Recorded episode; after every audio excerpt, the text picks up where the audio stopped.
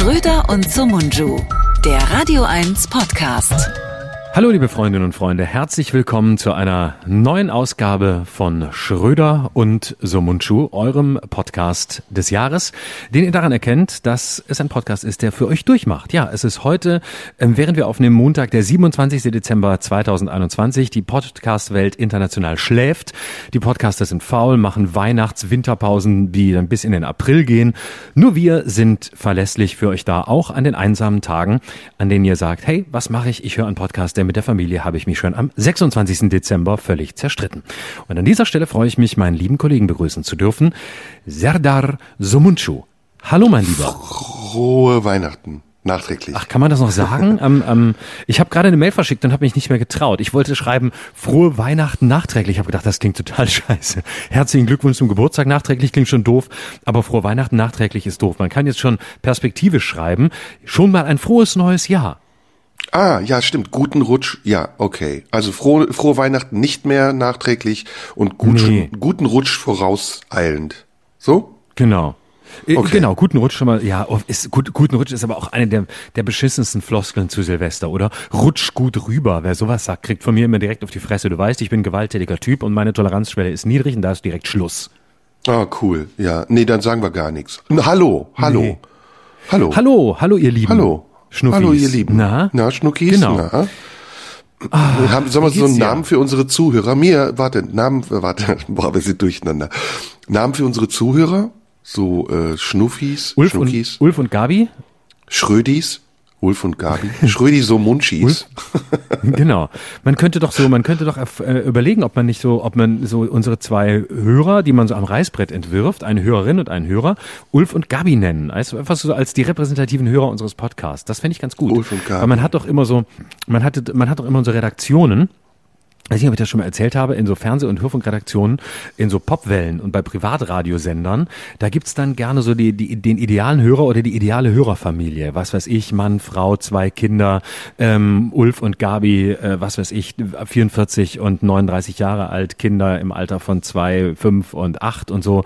So die, die, der ideale Hörerkreis und dann müssen immer die Moderatoren, die Mitarbeiter, müssen dann immer, bevor sie ins Studio gehen und irgendwas aufnehmen, einmal kurz äh, diese Familie angucken und sich fragen, ob das, was sie jetzt gleich erzählen, so erzählt ist, dass diese Familie mit dem Kopf nickt und nicht wegschaltet zu einem anderen schlechten Privatsender, äh, wo noch schlechtere Musik läuft und noch schlechtere Mo- Moderatoren am Werk sind. Das gab's immer. Ich glaube, das gibt's immer noch. Es war wahrscheinlich sind es heute zwei Familien oder so.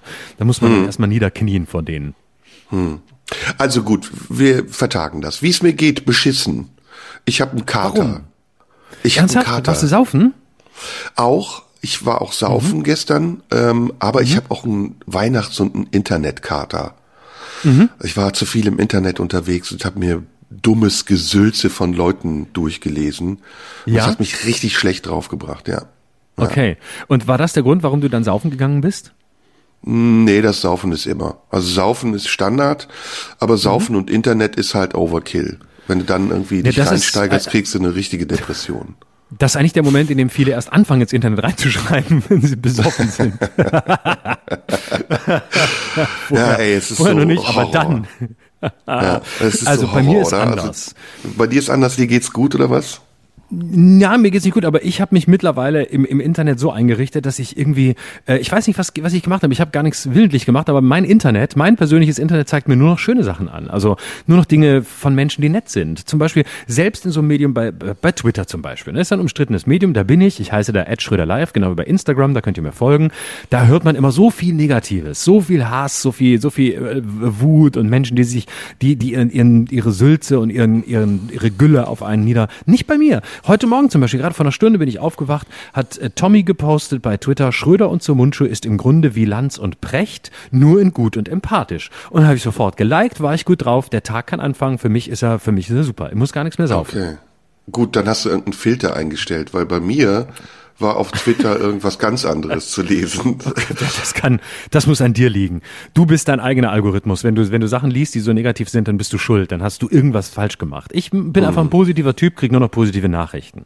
Überhaupt Instagram. Also bei mir zum Beispiel hat, bei mir hat Johnny Brav geschrieben, ach, mit Somunju, der so vorbildlich kommunizierte, in Klammern 2G ist Rassismus, Fragezeichen. Ganz prächtige Idee, Radio 1. Also wenn man bald keine Hörer Doppelpunkt innen mehr haben möchte, zum Beispiel, ne? das mhm. bringt einen okay. schlecht drauf.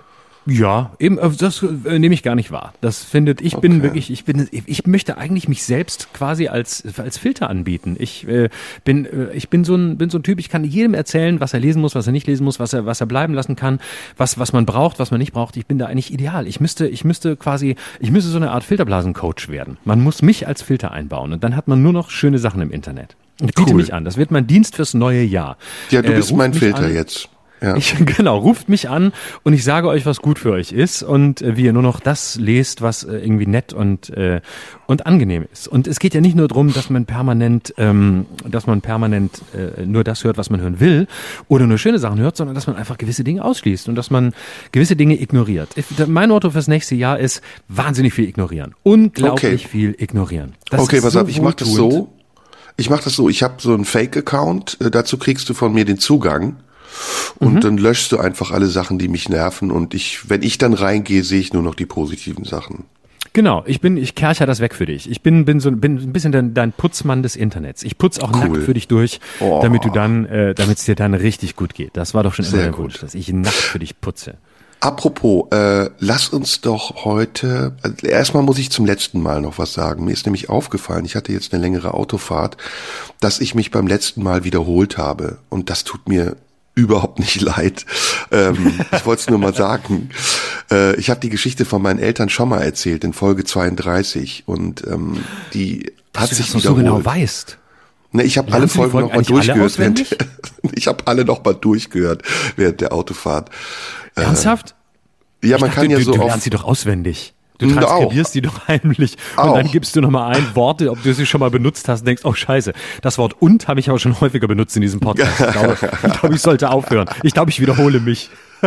ja, das ist ja noch das zweite Thema, ne? wenn man das hört, wie oft man so dann sich über die Formulierungen ärgert oder die Begriffe, mhm. die man immer so einbaut. Das ist so zu sagen. Insbesondere mhm. sage ich total oft voll Horror. Mhm. Ähm, das kenne ich. Man hat, äh, merkst, kennst du von dir auch, dass du so, dass du so Teilzeitfloskeln hast? Bei mir oh, ist es gibt's immer so Phasen. Auf, Bei mir gibt es so Phasen. Ja. Ich hatte zum Beispiel früher so eine Phase, wo ich immer äh, so, so zu sagen gesagt habe. Und das wirklich, äh, und, und das war aber auch so ein, so ein Distinktionsmerkmal, weil ich das irgendwie cool fand. Und ich weiß auch noch genau, dass ich mir das irgendwo abgeguckt habe, weil ich damals noch in meiner Phase war, als ich sehr viel, sehr viel imitiert habe. Also nicht parodiert, sondern wirklich irgendwie Vorbilder imitiert habe. So fängt man ja meistens an. Und dann habe ich auch die, die Floskeln Floskeln derer, die ich gut fand, übernommen. Eine Weile habe ich immer so zu sagen gesagt. Und, äh, Quasi sagst du auch ganz oft. Dann, ja, das ist heute so ein Wort, genau. Solche Füllwörter. Und dann irgendwann wird man darauf aufmerksam gemacht, dann sagt jemand, du, du sagst das ständig, lass das mal bleiben. Und ich hatte hier im Podcast auch eine Phase, ähm, wo ich Sätze gebaut habe, die wirklich so lang waren, weil ich den Gedanken noch nicht zu Ende gedacht hatte, dass ich selbst am Ende des Satzes beim Hören dachte, wo fing der jetzt an und wo wolltest du am Ende eigentlich hin mit diesem Satz? Ja. Ich finde ganz gut so Selbstkritik zum Ende des Jahres. Hey, das finde ich geil. Lass uns das machen. Pass auf, das finde ich super. Lass uns sagen, was uns an uns ärgert. Also uns, nicht mich an dir, sondern sondern mhm, uns, ich, genau. mich an mir. Ähm, ich hatte aber noch was, was ich dir sagen wollte, ganz kurz. Warte mal, jetzt habe ich es vergessen. Mhm. Ach so, was mich auch super nervt, ist das Geschnaufe von mir. Alter, ey, das schnauf ich. Das ist ja eine Arie wirklich zwischendurch. So richtig.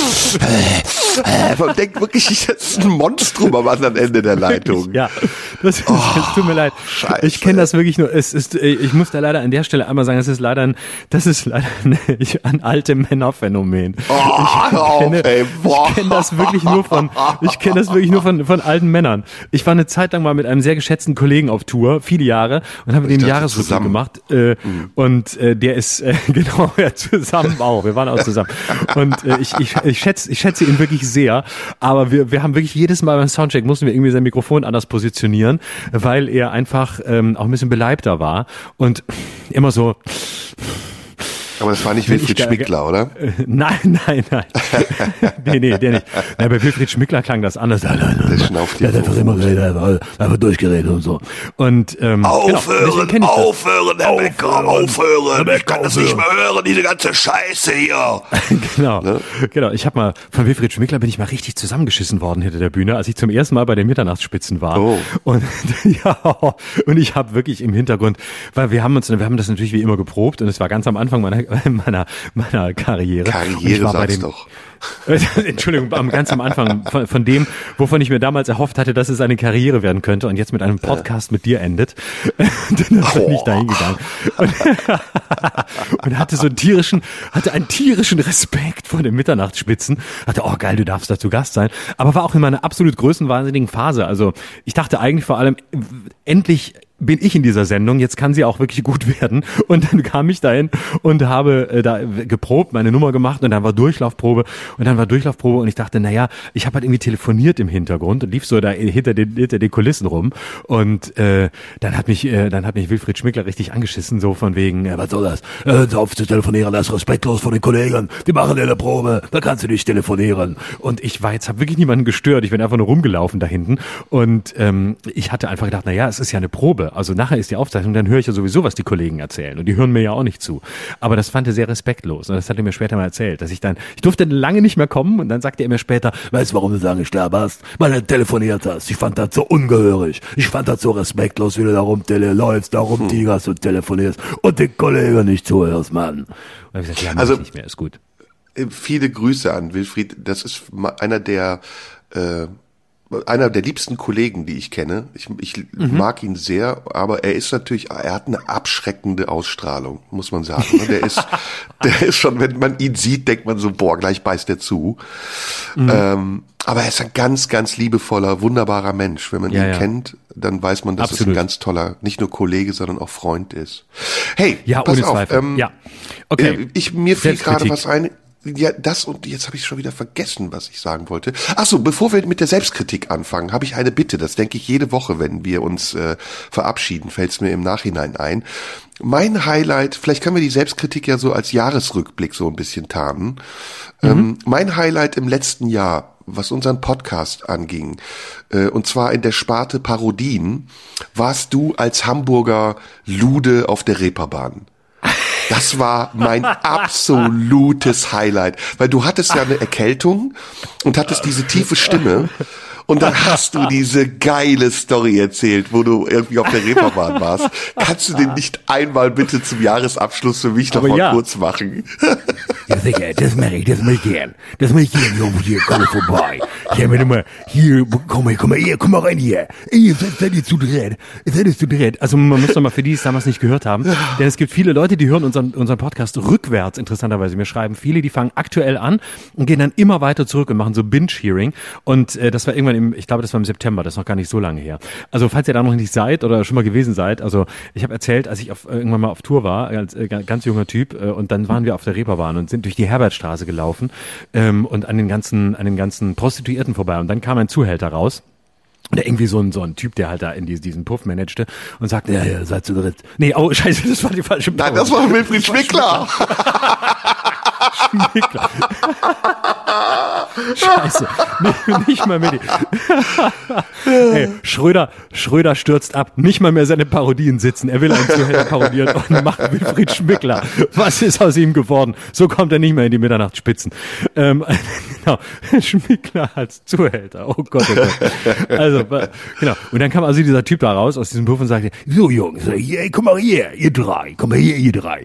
Was, was, was wollt ihr denn? Wir haben hier, wir haben hier echt geiles Frischfleisch drin. Das sind echt gute, gute Luder drin. Also da könnt ihr wirklich mal, wenn ihr wollt, und so richtig schön frisch und so, haben wir frisch bekommen, auch aus Thailand, was Neues dabei und, also wirklich, und nicht so, nicht so vollgelaufene russische Tanger, wo schon jeder mal drüber gerutscht ist. Wollt ihr mal gucken, wollt ihr euch eine teilen zu drin oder wollt ihr jeder eine haben? Das geht, es geht alles. Könnt ihr mal wieder wollt. Könnt ihr, können, können wir, gib mir so eine Preisfrage, aber könnt, könnt ihr mal auch hintereinander weg, alles möglich. O-Ton. Nichts erfahren. Aber das, der, die tiefe Stimme damals, die passte noch besser dazu, aber du machst es wirklich sensationell gut. der war ähm, echt geil. dann, also fangen wir mal an mit unserem kleinen Jahresrückblick und wir können das ja so entlang der Folgen machen. Ich habe mhm. zum Beispiel gestern mir nochmal unsere erste Folge angehört und angeschaut. Die allererste? Die allererste mit, äh, mit dem Eklat, beziehungsweise dem, ja, fast schon war es hergestellt. Wir hatten es ja eigentlich in the Claim gesetzt und wir haben uns ja dann auch danach entschuldigt. Also eigentlich ist alles gesagt dazu. Aber ich habe es mir mhm. nochmal angeguckt und ähm, da hat sich eine Menge verändert seitdem. Ne? Also in, in, in dem Moment, wo wir das gemacht haben, waren wir noch so in der Denke, naja gut, uns hört keiner und wir können eigentlich alles mal ausprobieren und das ist ja hier egal. Und mittlerweile ja. hat sich das so entwickelt, dass wir schon auch häufig denken so, naja, sag's mal lieber anders oder sag's mal lieber gar nicht. das ist so eine Entwicklung des Jahres, ne, dass man sagt, mhm. die Aufmerksamkeit des Publikums, aber auch die Debattenfähigkeit oder Unfähigkeit, je nachdem, wie man es wahrnimmt, des Publikums, ist anders geworden. Wir waren natürlich auch damals sehr jung, muss man sagen, beide. ähm, also du noch, du noch jünger als ich. Wir waren ungestüm, wir waren in unserer Sturm- und Drangphase und in so einer künstlerischen Pubertät, da macht man eben auch viel Unsinn und da macht man dummes Zeug und äh, dann lernt man dazu und Schritt für Schritt wird man erwachsen. Und so war es bei uns ja. auch. Und äh, wir kamen natürlich auch aus einer ganz anderen Welt. Wir kamen ja im Grunde von Instagram und von meinen Quarantäneshows, die ich damals gemacht hatte. Äh, die ganz alten Folgen gibt's übrigens auch noch, alle bei YouTube, die wir da, die wir in, in, im ersten Lockdown gemeinsam gemacht haben, jeden Sonntag. Das ist ja alles mal angefangen. Und wir kamen halt wirklich aus so einer, aus so einer völlig, völlig äh, anarchischen Welt, in der alles egal war. Und dann plötzlich waren wir hier beim öffentlich-rechtlichen Rundfunk. Das war ja auch unsere erste Erfahrung mit diesen Medien. Die kannten wir ja vorher gar nicht, muss man auch dazu sagen. Wir sind ja, wir sind so jung, wir sind so YouTube-Internetkinder, wir kennen die Gesetze, wir kennen die Gesetze des, des öffentlich-rechtlichen Rundfunks nicht. Und dann haben wir uns ausprobiert. Und seitdem, glaube ich, aber sind wir schlechter geworden seither? Sind wir, sind wir zu vorsichtig? Sind wir zu skandal unlustig geworden? Müssen wir wilder werden? Also gestern habe ich so ein äh, Question and Answer gemacht auf Instagram und da hat jemand gesagt, findest du auch, dass Florian S. ein Ja-Sager ist? Und dann habe ich geantwortet, ja. ich finde, ähm, wir sind jedenfalls geschickter geworden. Also ich, man mhm. muss ja nicht wirklich immer mit der Tür ins Haus fallen. Und das war vielleicht nee. auch der Denkfehler, den wir beide am Anfang gemacht haben, dass wir dachten, na, wir kommen von der Bühne und auf der Bühne zählt ja vieles ganz anders. Da ist ja die Währung, mit der man zahlt, eine ganz andere. Und so haben wir dann Schritt für Schritt gelernt, dass eben die Sprache, die man in einem Podcast spricht, eine andere ist. Und das ist aber auch okay. Mhm. Ich finde mittlerweile das sehr angenehm, dass wir hier sozusagen, guck mal, da ist es schon wieder gewesen, ähm, dass wir ein eigenes Genre oder für uns innerhalb eines anderen Genres herausgefunden haben, wie man das Gleiche machen kann wie auf der Bühne, aber es mit anderen Worten sagt. Hm. Genau, und das ist ja auch ein, einfach ein Medienunterschied, ne? ob man ob man auf, einer Bühne steht und die Leute wissen, äh, man ist in einem Raum der Inszenierung oder ob man in einem, in einem Raum des äh, mindestens scheinauthentischen ist, in dem einfach andere ja. andere Kriterien gelten. Und das ja. muss man einfach, ähm, das muss man einfach sehen. Und, ja, äh, klar, und das ist ja auch ein, äh, agieren das ist ja auch ein Reflex, ne? Wenn, wenn, hm. wenn du oder wenn ich von einem Bühnenprogramm komme, in dem das Motto ist, jede Minderheit hat ein Recht auf Diskriminierung und es darum geht, ähm, flächendeckend zu beleidigen, um sich selbst als Täter darzustellen und damit aber andere Täter zu markieren, dann kannst du das nicht eins zu eins in den Podcast übertragen, nee. indem du ja erstmal gar nicht diese Umgebung hast und auch nicht den Zugang dazu hast, sondern das schaltet irgendjemand irgendwann ein und dann hört er halt, wie ein, ein dicker Türke schimpft und denkt sich, nee, ja. das geht jetzt gar nicht. genau. Oder, oder, ein, oder ein Mittelalter äh, weißer deutscher Mann sagt, die haben nicht nur vollgelaufene russische Tanker, sondern auch richtig alles Fischfleisch. Ne? was hat dich denn, was ist denn dir in Erinnerung geblieben von Anfang des Jahres bis heute, wenn wir es chronologisch durchgehen?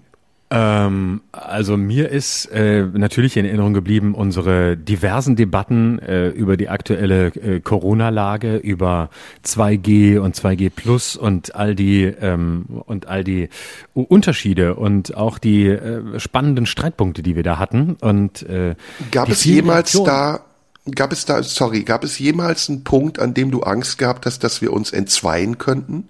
Also, dass nee, das einen Einfluss auf unsere Freundschaft hat? Nee, überhaupt nicht. Nee. Gar nicht, weil ich das völlig ähm, tatsächlich im besten Sinne ähm, äh, völlig unpersönlich sehe. Also äh, und zwar mhm. das, das meine ich ähm, wirklich positiv, weil Dinge unpersönlich zu machen ist eine große Qualität. Ne? Also wenn man sich quasi löst davon, dass man den anderen als Ganzen ähm, mit dem assoziiert oder verbindet, äh, was er zu bestimmten Positionen denkt. Ähm, und wenn man einmal das quasi rauslöst als äh, etwas, äh, was ein Argument ist, was ähm, ein Versuch, ein Denkversuch ist, ein, ein Lebensversuch ist, ein Versuch ist, Alternativen aufzuzeigen, dann kann man sich damit auseinandersetzen. Und dann muss man deswegen nicht ähm, die ganze Person in, äh, in, in, in, unter Verdacht stellen oder in Beschlag nehmen. Und das finde ich sehr wohltuend. Und äh, das ist, glaube ich, auch persönlich für mich so eine der, der Erkenntnisse, der Erkenntnisse des Jahres. Immer mehr, immer mehr rauszulösen und äh, eben nicht gleich ähm, so sofort äh, da, da zu verdächtigen, zu suchen nach irgendetwas, nach einem einem tieferen, was ist der Weg? Ist er jetzt äh, auch schon ein Schwurbler? Wird der dieser? Nee, darum geht's überhaupt nicht. Das ist, äh, dafür läuft das alles viel zu differenziert. Und ähm, ich fand das wirklich, das war purer sportlicher Ehrgeiz, ähm, genau die Debatte zu führen, die offensichtlich, und das war ja dann auch das Feedback, das kam, so selten geführt wird. Mhm. Ich fand, ähm, also ich fand das auch, ich fand das sehr, sehr bereichernd und ich fand es auch schön, dass wir das öffentlich gemacht haben, weil damit, glaube ich, auch vielen Leuten klar wurde, dass dieser Riss selbst äh, bis in Freundschaften hineingeht. Und mhm. wir haben das ja dann auch immer wieder aufgelöst und gekittet. Und das war, viele haben das ja auch geschrieben, dass sie das vorbildlich fanden und dass sie das so angenehm fanden, dass man eben auch über kontroverse Themen streiten kann, ohne sich dabei zu zerstreiten. Genau. Was, was ich, was mich, also wir wollten ja auch so ein bisschen sagen, was uns geärgert hat an uns. Was mich an mir geärgert hat in den ersten Folgen, und das hat sich dann im Nachhinein geändert. Ähm, ich finde sowieso, dass wir eine Metamorphose durchgemacht haben. Ne? Also auch du hast am Anfang noch viel mehr moderiert, weil wir kamen ja aus deinem Format.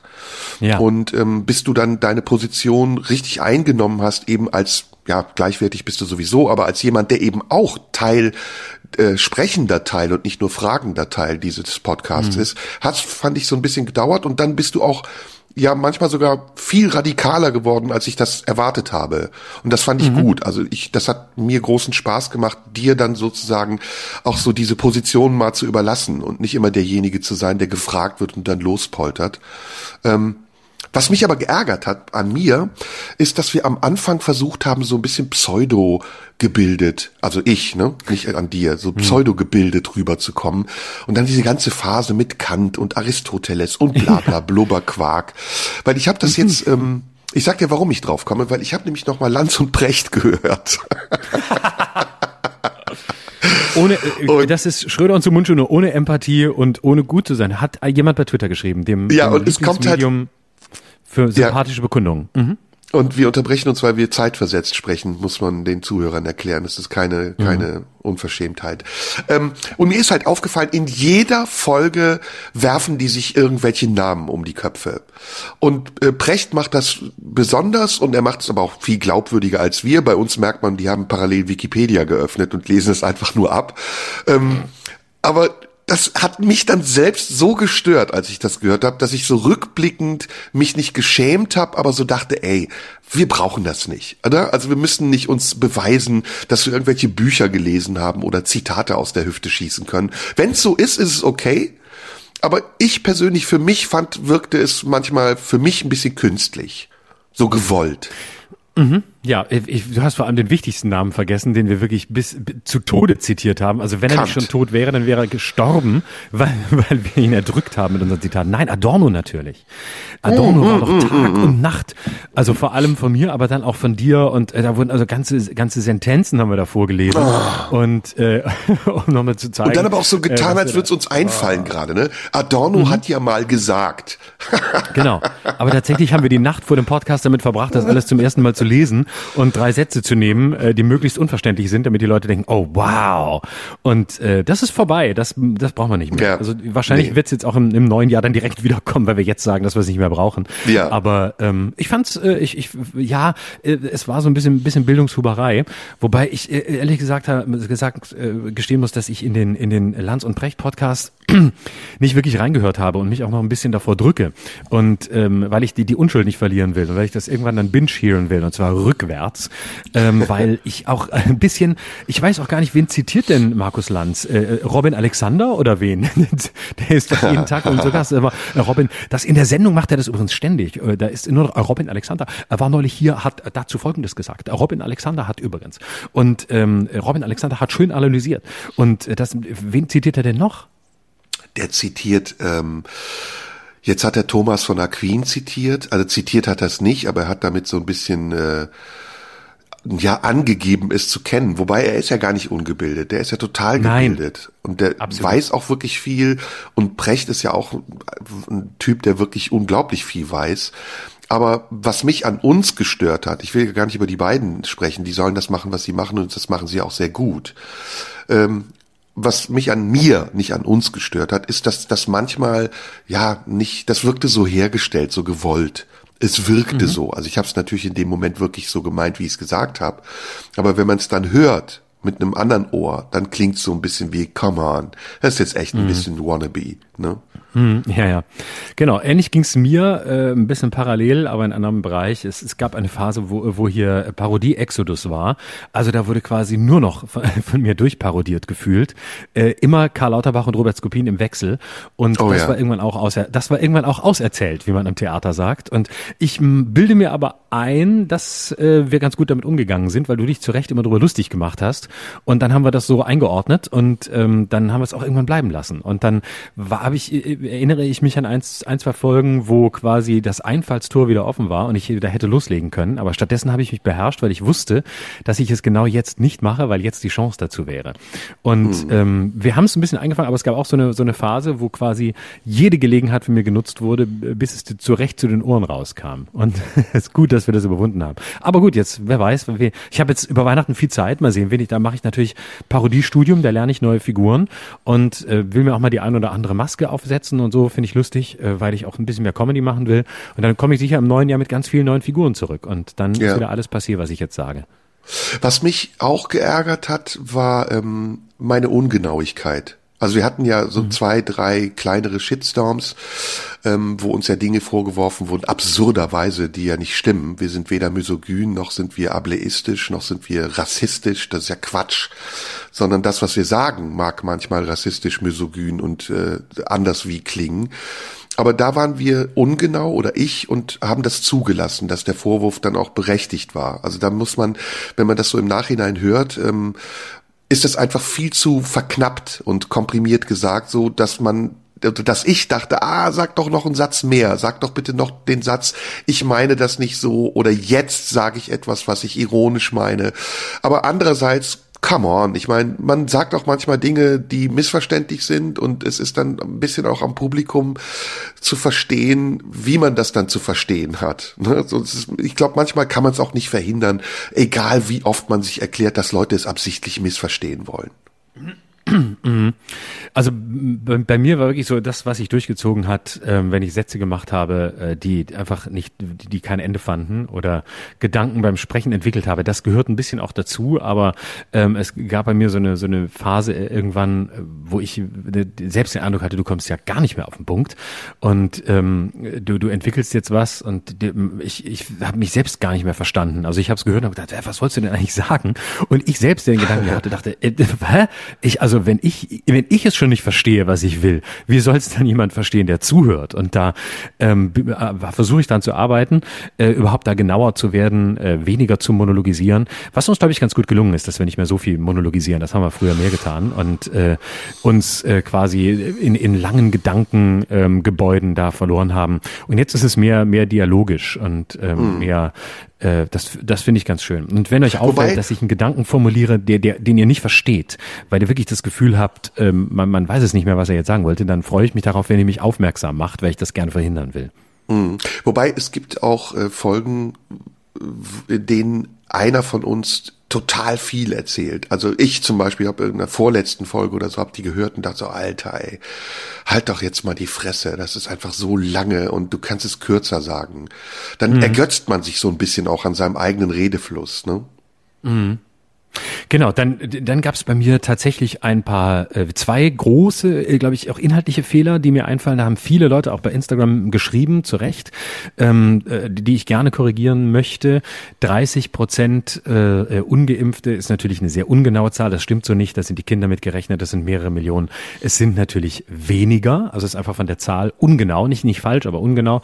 Ähm, und da haben viele Leute darauf hingewiesen, zu Recht. Und es gab einen ähnlichen Fall vor einigen Wochen, wo ich gesagt habe, es gebe keine Erklärung, warum in, äh, in Afrika oder in Teilen Afrikas ähm, es äh, weniger ähm, äh, gefährliche Covid-Verläufe gibt oder weniger lebensgefährliche, weniger Tote gibt.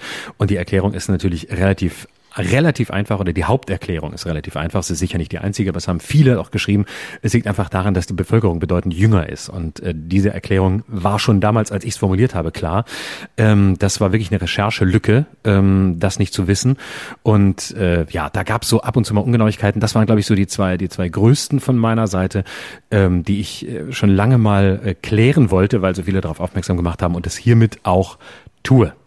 Gut, jetzt pass auf, jetzt lass uns das mal, wir machen es im Großen und Ganzen gut, wir machen es gerne und ich hoffe, dass die Zuhörer das auch gerne hören und uns verzeihen, wenn wir im Eifer des Gefechts manchmal irgendwas machen, was wir vielleicht später bereuen. So, lass uns das damit irgendwie abschließen. Ich würde nämlich gerne mit dir zwei Dinge heute noch besprechen und Jürgen mhm. hat im Vorgespräch gesagt, dass er heute sehr schlechte Laune hat und keinen Bock hat, dass wir überziehen. Ähm, genau. Jürgen, unser deswegen, Redakteur, muss man sagen, ist auch in einem, ist auch in einem Alter, wo man häufiger mal schlechte Laune haben kann. Er ist schon, bisschen, er ist ja schon, äh, ich weiß es nicht, über, über 90, glaube ich, und macht eine wunderbare Musiksendung. Das können wir vielleicht mal an der Stelle sagen, möchte ich echt empfehlen. Kings Hour ist eine ganz tolle Musiksendung, die Jürgen König moderiert. Müsst ihr euch mal anhören. Ich habe gestern Abend wieder eine ganze Sendung gehört. Und wenn man so auf melancholische Musik steht, gestern Abend habe ich wieder spontan drei Songs da gehört, die ich geschasamt habe. Und das kommt bei mir echt selten vor. Ähm, das möchte, da möchte ich wirklich mal darauf hinweisen, dass er das sehr gut macht und ähm, dass ihr das bitte unterstützt. Ja, und wir müssten jetzt noch was sagen. Und das tut ein bisschen weh. Mhm. Ähm, das ist, glaube ich, die vorletzte Sendung, die Jürgen mit uns zusammen macht. Er geht ja in Rente und ich möchte mich bei ihm öffentlich bedanken für die tolle Zusammenarbeit mhm. und das ist für Jürgen nicht immer leicht. Wir sagen viele Dinge, die im Nachhinein nochmal überprüft werden müssen auf, auf rechtliche Festigkeit. Manchmal schießen wir übers Ziel hinaus und danke, lieber Jürgen, dass du dir die Zeit dieses Jahr, dass wir jetzt zusammenarbeiten, die Mühe genommen hast und ähm, dass du immer eigentlich auch auf unserer Seite stehst. Und das ist ein ganz, ganz toller Freundschafts-, Liebes- und Kollegenbeweis. Ähm, das ist kein einfacher Job, so einen Podcast zu betreuen. Und man muss sagen, Jürgen König hat den, den undankbarsten Job, glaube ich, bei Radio 1, weil er auch viele Comedies betreut. Also das heißt, der hat genau immer die Arschkarte. Der hat immer genau die Formate, bei denen es eben tendenziell öfter mal Ärger gibt oder wo das Potenzial da ist, dass sich irgendjemand auf die Füße getreten fühlt und irgendwohin einen Brief schreibt oder sonst wohin und den eben nicht an uns direkt schreibt, was immer das Beste ist, was man machen kann. Und das hat Jürgen mit großer ähm, Werf und äh, Großmütigkeit, möchte ich fast sagen, ausgehalten was er da ähm, stellvertretend abgekriegt hat, obwohl er es gar nicht gesagt hat, sondern wir. Genau, jetzt sitzt er da und hört uns und heult. Das wollen wir vermeiden. Mhm. Keine Tränen vergießen, wir bleiben uns ja erhalten. Sag mal, ähm, genau. wo warst du? Gehen wir das Jahr doch einfach durch. Ich will zwei Themen mhm. mit dir besprechen und vielleicht können wir sie sogar verbinden. Wo warst du örtlich und emotional im Januar 2021? Äh, örtlich war ich äh, irgendwo zwischen Berlin, Mainz und äh, einem Ort, wo ich mein Buch damals geschrieben habe. Das äh, war eine Arbeit, die mich dieses Jahr sehr geprägt hat. Das ähm, ich übrigens örtlich. verschenkt habe zu Weihnachten. Ich habe es extra gekauft, um dich damit zu unterstützen. Ernsthaft? Ach toll. Ja. Endlich mal einer, ja. der es kauft. Und nicht nur. Na, gar nicht. Gar nicht. Es waren Nein, zehn Spaß. Stück im Regal. Erstaunlicherweise sogar in der großen Buchhandlung. Mhm. Und äh, die, ja, also das, das, das hat mich, glaube ich, emotional am meisten beschäftigt, weil das immer eine tierische Arbeit ist, so ein Buch zu schreiben. Das ist wirklich nochmal eine ganz andere Arbeit als alles andere, was man so im, in diesem Bereich, im, im, im, in diesem Medienbusiness macht, weil es so eine, so eine tierische Konzentration einfach ist und so ein, ja, so eine, so eine Präzision. Da kann man eben nicht mal eben irgendwie so eine halb, so was halb, halb recherchiertes raushauen wie in so einem Podcast, sondern das, das steht dann da für die Ewigkeit. Egal. Ähm, da war ich, glaube ich, äh, da war ich emotional emotional vor allem, ja, das hat mich sehr, das hat mich sehr eingenommen. Ähm, und äh, ja, daran erinnere ich mich. Und mhm. ähm, äh, ich glaube, ich war ähm, irgendwie, ja, ich weiß es gar nicht mehr genau. Ich glaube, ich war irgendwie ganz aufgrund dieser dieses Gefühls, eine Beschäftigung zu haben in einer Zeit, in der sonst eigentlich nichts mehr ging, äh, ging es mir deshalb verhältnismäßig gut. Aber gleichzeitig ähm, weiß ich, dass das ganze Leben irgendwie wie so ein auf der Flucht sein war, auf der Flucht äh, vor vor dem vor dem Eingeschlossensein durch den Lockdown. Also es war es war sehr ambivalent. Auf der einen Seite sehr glücklich, auf der anderen Seite sehr irgendwie ähm, irgendwie bedrohlich bedrohlich. So erinnere ich das. Hm. Ich war, ähm, ich hatte eine ganz schlechte Zeit. Der Januar war für mich ein Katastrophenmonat, weil ähm, ich mache, ich, ich weiß nicht, ob ich dir das mal erzählt habe. Ich mache so einmal im Jahr, wie damals Helmut Kohl, mache ich so eine Kur. Dann fahre ich so mhm. für eine Woche oder zwei Wochen in so eine Art Gesundheitshotel, lass mich checken und verbringe dann so ein, zwei Wochen in Askese. Trink kein Alkohol, äh, faste, jetzt nicht wirklich komplettes Heilfasten, aber esse viel weniger und achte so ein bisschen drauf. Und das ist immer eine sehr wichtige Zeit für mich und normalerweise mache ich das im Sommer. Und ich hatte schon ganz tolle Aufenthalte. Ich war mal in einem Kloster, dann war ich, wie gesagt, mal in so einer, in so einer so eine Art Klinik, eine Reha-Klinik, die dann gleichzeitig auch sowas wie ein Kulturprogramm und ein Kurprogramm hat. Und das habe ich dieses Jahr auch gemacht. Aber was passiert ist, war ganz schlimm. Mein Vater hat einen sehr schweren Herzinfarkt gehabt und ich musste das abbrechen und nach Hause fahren. Er hatte äh, seinen 85. Geburtstag kurz vorher gefeiert und ich weiß nicht, ob du dich erinnerst, Anfang Januar war es sehr kalt und hat geschneit und ähm, jedenfalls bei uns. Und ähm, dann ist mein Vater raus, um Schnee zu schippen. Und ich habe jetzt gehört, dass das sehr, sehr oft passiert, dass Menschen Herzinfarkte haben, wenn sie äh, Schnee schippen. Und ist dann ähm, zusammengeklappt und ich bekam von meiner Schwester die Nachricht, du musst ganz schnell nach Hause kommen, äh, hier ist eine Katastrophe passiert. Und das war der Geburtstag meiner Schwester auch noch dazu, das ist das Schlimmste gewesen. Und als ich dann nach Hause kam, saß mein Vater umgeben von fünf Notärzten mit einem Beatmungsgerät angeschlossen an EKG und sah aus, als würde er gleich sterben. Und das war so schlimm. Also auch meine Mutter, die dann ja diesen Gedanken einfach hatte, so, das war's jetzt. Wir erleben jetzt gerade, wie unser unser Vater, ihr geliebter Ehemann stirbt, dass mich das äh, im ganzen Januar sehr, sehr eingenommen hat. Gott sei Dank hat mein Vater sich dann erholt. Er ist dann ins Krankenhaus und war fast über den Berg. Und das war ja in der Corona-Zeit auch nochmal zusätzlich schlimm, im Krankenhaus zu sein, weil wir konnten ihn nicht besuchen. Und er lag da und im Todeskampf und wir wussten nicht, wird er das überleben, wird er diese, dieses Krankenhaus jemals wieder lebendig verlassen, lebend. Und dann ähm, war es aber gut und die Ärzte, die sich ganz toll um ihn gekümmert haben, haben fast Entwarnung gegeben, bis dann einen Tag vor seiner Entlassung die Hiobsbotschaft kam, dass er eine Lungenentzündung sich eingefangen hat. Oh. Mhm. Und das ist dann das zweite Todesurteil gewesen. Denn wenn du im Krankenhaus eine Lungenentzündung bekommst, kann es unterschiedliche Gründe haben. Es kann ein Krankenhauskeim sein. Das ist meistens das Gefährlichste. Es kann auch nur eine leichte Lungenentzündung sein, die dann im Zweifelsfall wieder weggeht. Du kannst ja noch Wasser in der Lunge haben, was gar nicht schön ist. Und dann ist halt die Gefahr groß, dass du ähm, eine Lungenembolie bekommst und daran stirbst. Mhm. Und dann ging es in die zweite Runde. Und Ende Januar war es dann endlich vorbei. Er wurde aus dem Krankenhaus entlassen und ich fand diesen Monat, also der ist mir einfach nur ganz, ganz, ganz schlimm in Erinnerung geblieben. Und ich war dann echt froh, als äh, der Februar kam und diese ganze Phase dann vorbei zu sein schien. Mhm. Oh, das glaube ich, ja. Mhm. Das ist, das ist krass. Und wie, und wie geht's ihm, wie geht's ihm heute? Sehr, sehr gut. Er hat sich sehr gut erholt. Er hat die Lungenentzündung überstanden. Gut, er ist natürlich alt. 85, 86 ist ein Alter. Äh, da weiß man, okay, das kann jetzt alles passieren. Aber er hat sich unglaublich gut erholt. Er hat diese ganze schwierige Corona-Phase zusammen mit meiner Mutter hervorragend überstanden. Und das war für beide wirklich nicht leicht. Zwei alte Menschen äh, eingesperrt, fast anderthalb Jahre zu Hause, voller Angst, nur rausgegangen, um einzukaufen, dann mit Maske und Abstand. Und dann kam ja endlich auch die Impfung. Und wir als Kinder waren wirklich heilfroh, dass sie dann auch die Impfung sehr, sehr gut überstanden haben. Also fast schon glimpflich überstanden haben. Und jetzt, ähm, jetzt genießen sie ihre Zeit. Und das ist schön zu sehen, dass, dass man eben auch im Alter so eine Lebensfreude haben kann. Und vielleicht gerade angesichts dieser Konfrontation mit dem nahenden Tod sich umso bewusster ist, wie knapp die Zeit doch ist, die man hat. Ja, ja.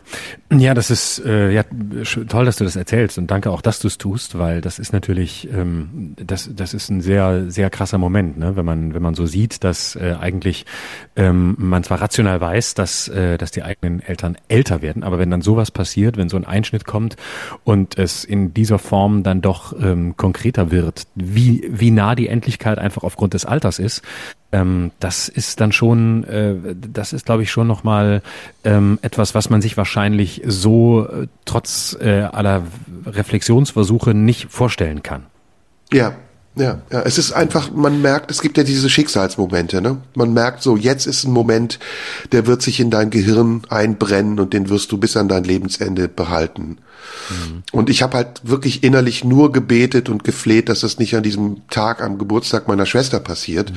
weil dann wäre auch dieser Tag sozusagen oh, ja. schon wieder, dann wäre dieser Tag auch kaputt gewesen und er wäre mhm. bis an das Lebensende eben immer verbunden mit diesem Ereignis. Und Gott sei Dank mhm. ist das nicht passiert und ja, unser Blick ist jetzt erstmal ungetrübt in die Zukunft und wie du auch richtig sagst, eines Tages wird es passieren, eines Tages werden wir uns trennen müssen, aber ich versuche auch seitdem ich das erlebt habe, im Hier und Jetzt zu sein und nicht in dem, was kommt.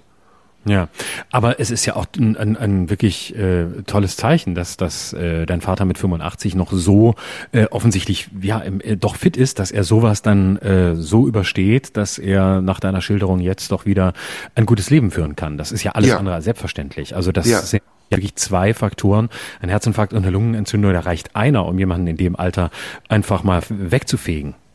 Ja, auf jeden Fall. Und Corona drohte ja auch die ganze Zeit, ne? Also du wusstest ja, nicht, holt er sich jetzt Corona oder was passiert da? Also toi toi toi, das war überstanden. Im Februar waren wir, ich, ich ähm, erinnere dich nur mal daran, bevor du erzählst, was du emotional und äh, ortsmäßig im Februar gemacht hast. Erinnerst du dich, dass wir im Februar zusammen waren?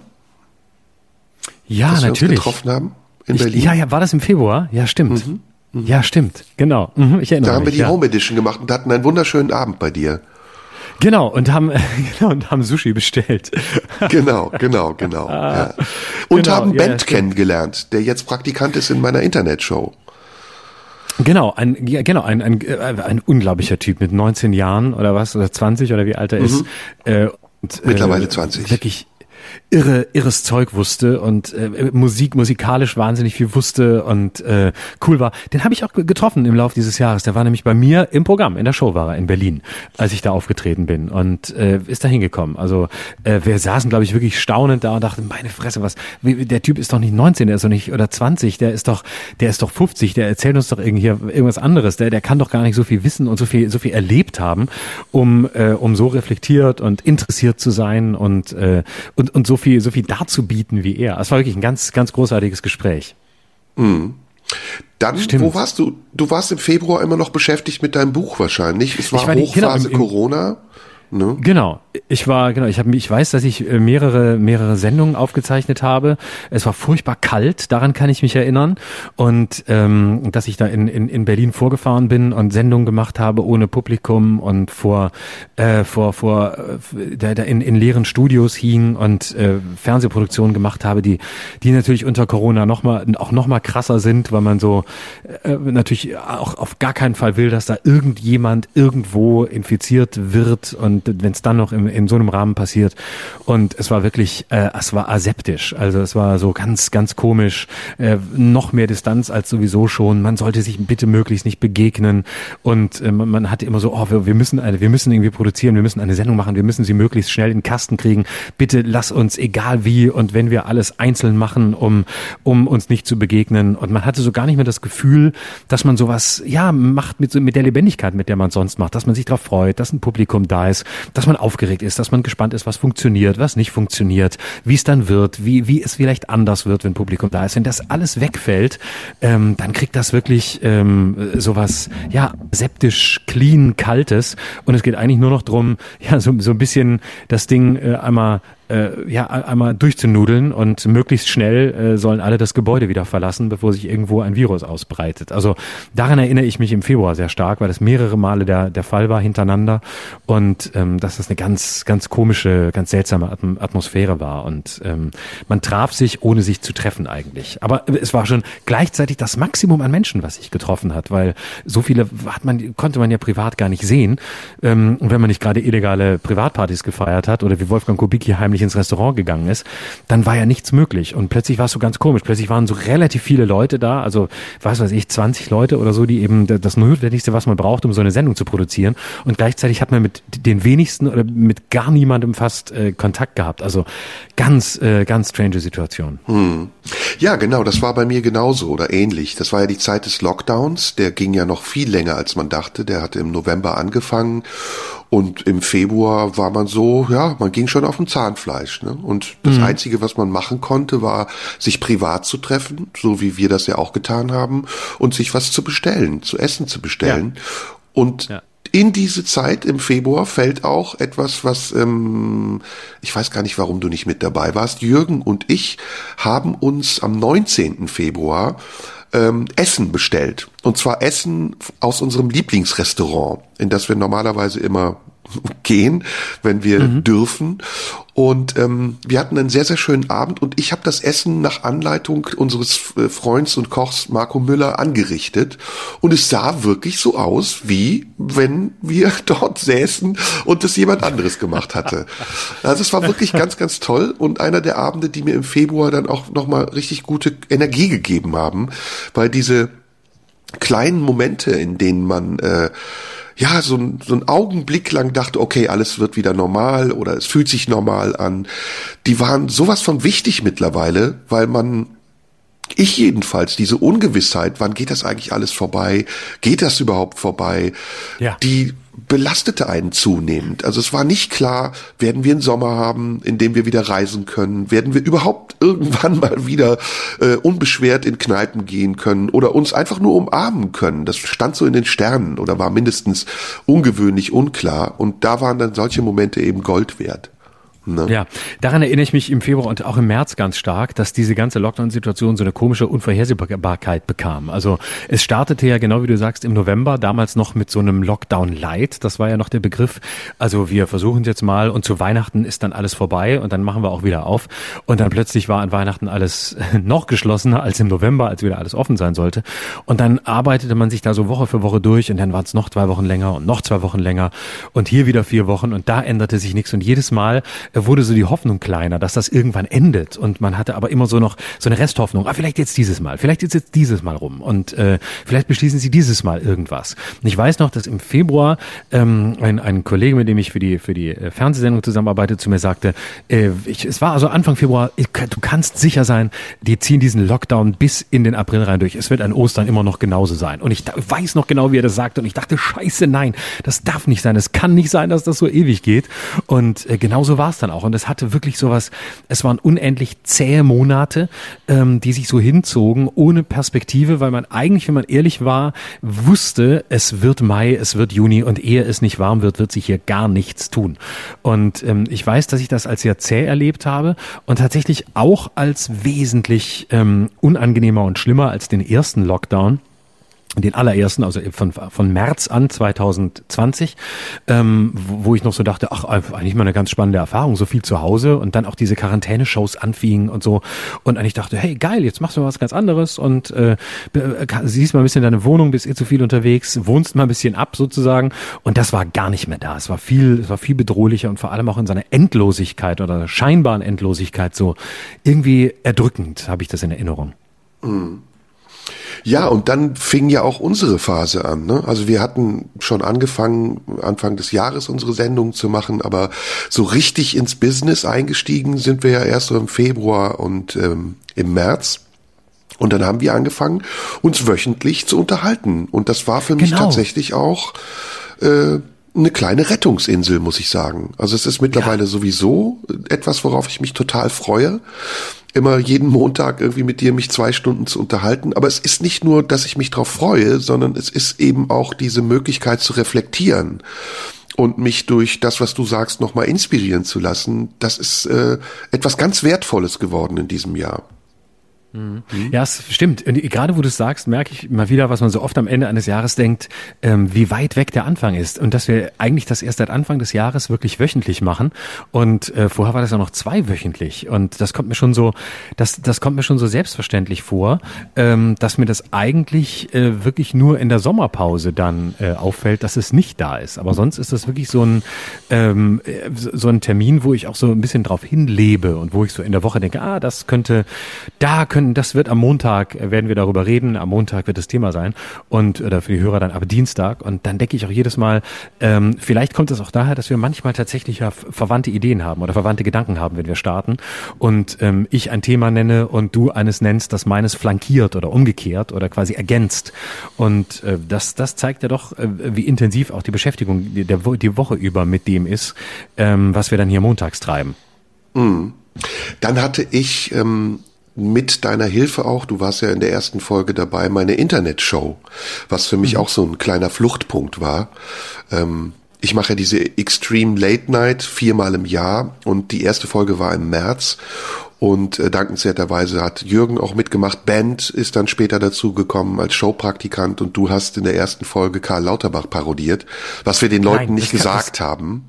Kann ich mir nicht vorstellen. Das kann ich mir nicht vorstellen. Genau. so, für sowas stehe ich nicht zur Verfügung. Stand ich auch Und nie. es- Du hast jemand anderen toll. gefragt. Du willst mich da reinziehen. Du willst mich da reinziehen. Das war Karl Ganz Lauterbach selbst. Also du hast ja, Karl Lauterbach hat immer in der Sendung angerufen und sich beschwert, äh, dass er nicht eingeladen ist. Ne? Ja, das kann er nur selber gewesen sein. Das kannst du gar nicht parodieren. Das wäre ja auch Ja. sehr, also das, das ist ja klar. Das war ich Ja. nicht. Also sowas würde ich auch nicht machen. Nee. Und dann kommen wir schon in Richtung Ostern. Und das Osterfest ähm, habe ich genutzt, ähm, um wegzufahren, weil ähm, ich lange nicht weg war und bin dann, äh, habe mich ins Auto gesetzt und bin äh, zu einem sehr guten Freund gefahren in den Süden und ähm, war dann auch kurz in der Schweiz und in der Schweiz war alles normal. Also war gar nichts, da war alles geöffnet. Und ich habe mich so erschrocken. Ich bin da, durch so ein Einkaufszentrum in Zürich gegangen und dachte, die tragen alle keine Masken. Und mittlerweile war es bei mir auch so, ich weiß nicht, wie es dir ging, dass ich im Fernsehen auch gesehen habe, wenn Leute keine Masken hatten. Also so Ja. alte Tatorte oder wenn die sich die Hand gegeben haben, bin ich immer innerlich so zusammengezuckt und dachte so, fuck, der muss sich jetzt die Hände desinfizieren. Oder oh, die stehen aber sehr nah zusammen. So, dass man gemerkt hat, dass diese ganze Corona-Sache sich so verselbstständigt und so verinnerlicht hat, dass man die neue Normalität sozusagen als Maßstab hatte und das alte Leben schon gar nicht mehr da zu sein schien. Ja, ja, stell dir nur mal vor, du gehst in einen Supermarkt und da würde nur einer reinlaufen, ganz ohne Maske, was da los wäre.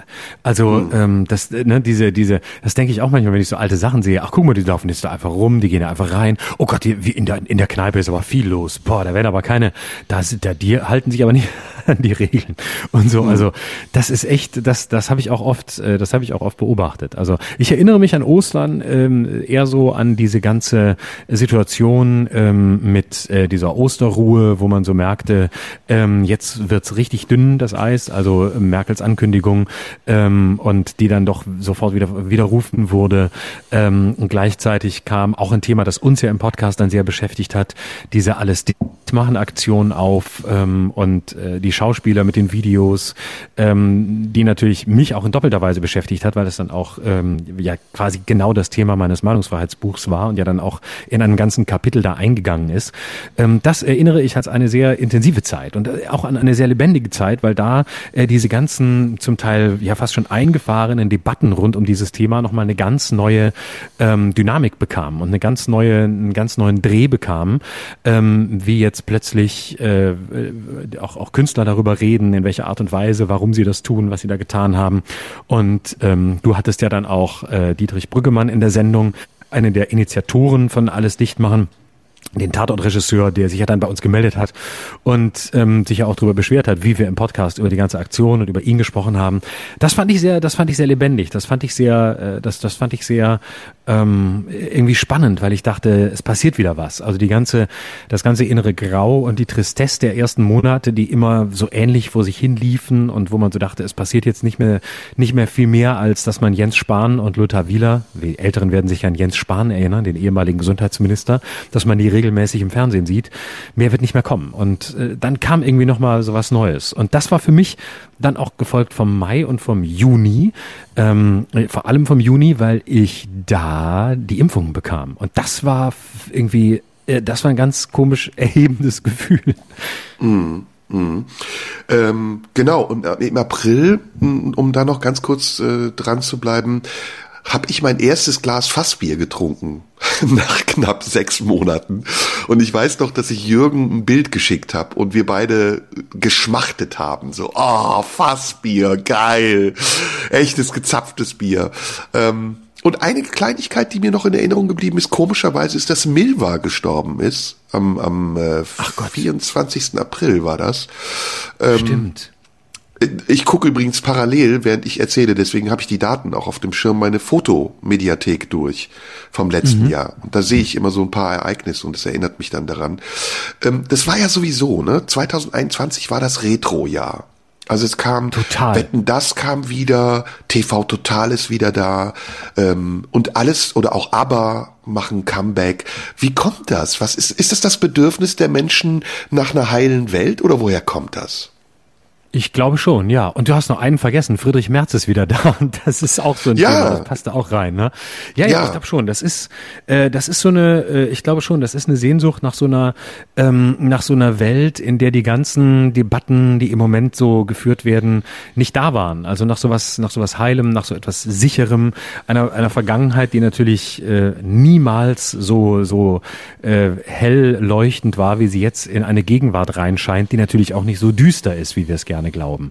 Und äh, damit hat das viel zu tun. So ein, so ein Wunsch nach, nach Ordnung, äh, nach, nach Sinn. Ähm, also gerade das- das Wetten, das so erfolgreich war, also 14 Millionen, das muss man sich mal reinziehen. Das ist einfach eine irre Einschaltquote, ähm, dass da Leute sitzen, dass die ganze Familie wieder vor dem Fernseher sitzt, ähm, den, den einen letzten großen äh, Showtitan guckt, der noch alles zusammenhält, der nicht zynisch ist, der nicht ironisch ist, der ähm, letztlich auch ein bisschen auf alles scheißt und vor allem auch auf diese ganzen äh, Gegenwartsdiskussionen, der man ein Witz über das Thema Gendern ist erledigt, da gibt's keine Shitstorms, das ist ihm wurscht und vielleicht auch ja so ein Wunsch nach so einem Schweben über den Dingen, wo man eben nicht ständig diskutiert, was darf ich noch sagen, wer darf noch was sagen, äh, wie gefährlich ist der Klimawandel und wann äh, haut er uns alle weg. Also all das, diese ganze Schwere und Last ist weg und man geht zurück in eine Zeit, als ähm, noch Samstagabend, wie von Florian Illies in Generation Golf beschrieben, bedeutet, ähm, als Zwölfjähriger ähm, nach dem Baden vorm Fernseher sitzen und Tommy gucken. Ich glaube, das ist, äh, ja, ich glaube, das ist so ein bisschen, das hat so was Entlastendes von, von all dem, was uns so beschäftigt. Ja, das ist auch gleichzeitig das große Thema für mich gewesen. So Ende April, Anfang Mai ging's los. Äh, die Wucht und die Gewalt, die das Internet plötzlich hatte und die Diskussion, die aus dem Internet ins reale Leben überging. Und da gab's ja einiges. Ne? Da gab's ja die Sendung im WDR. Äh, wie hieß die nochmal? Mit äh, Halaschka. Die letzte Instanz. die letzte Instanz, dann gab's äh, den Metzelder-Prozess, dann gab's diverse andere Shitstorms, die kamen und gingen, dann gab's wirklich äh, eine zunehmende Verschärfung auch der Debatten und ähm, zum Teil war es dann so, dass man, also ich jedenfalls, wir wollen ja auch immer dazu erzählen, wie wir uns gefühlt haben, sich dachte, okay, wo führt das alles hin? Und selbst überprüft hat, wo war ich eigentlich vorher und was sind eigentlich die Punkte, an denen ich angreifbar wäre. Und das war, das war quälend. Also es war wirklich so, dass ich dann ähm, so alte Stand-ups von mir gesehen habe und dachte so, alter Schwede, ey, da, du hast aber Leichen im Keller. Hoffentlich kommt da niemand drauf. Oder ähm, dass man jetzt mal sachlich gesagt dachte, das war einfach eine ganz andere Zeit. Das war einfach auch eine ganz andere Form von Satire und Kunst und Darstellung äh, als das, was wir heute machen. Und dann kam ja auch schon der Begriff Cancel Culture auf, Lisa Eckhardt, ähm, Dieter Nuhr, die ja permanent eigentlich im Fokus standen. Und es bekam eine neue Qualität. Also es ging nicht nur mehr darum zu sagen, da hat jemand was gesagt, was nicht okay ist, sondern es ging plötzlich um Konsequenzen. Ähm, Der soll jetzt auch tatsächlich nicht mehr seinen Job machen oder der soll verschwinden aus der Öffentlichkeit. Und das bekam zum Teil ja Ausmaße, das nahm Ausmaße an, die ähm, für mich in, in der Härte nicht mehr nachzuvollziehen waren und die in der Art und Weise, wie sie öffentlich geführt wurden und aber auch aus dem Privaten kamen und ins Private wieder eingedrungen sind, maßlos. Also es war so, dass man dachte, das ist jetzt wirklich, das ist eine Art Volkstribunal, was wir da erleben.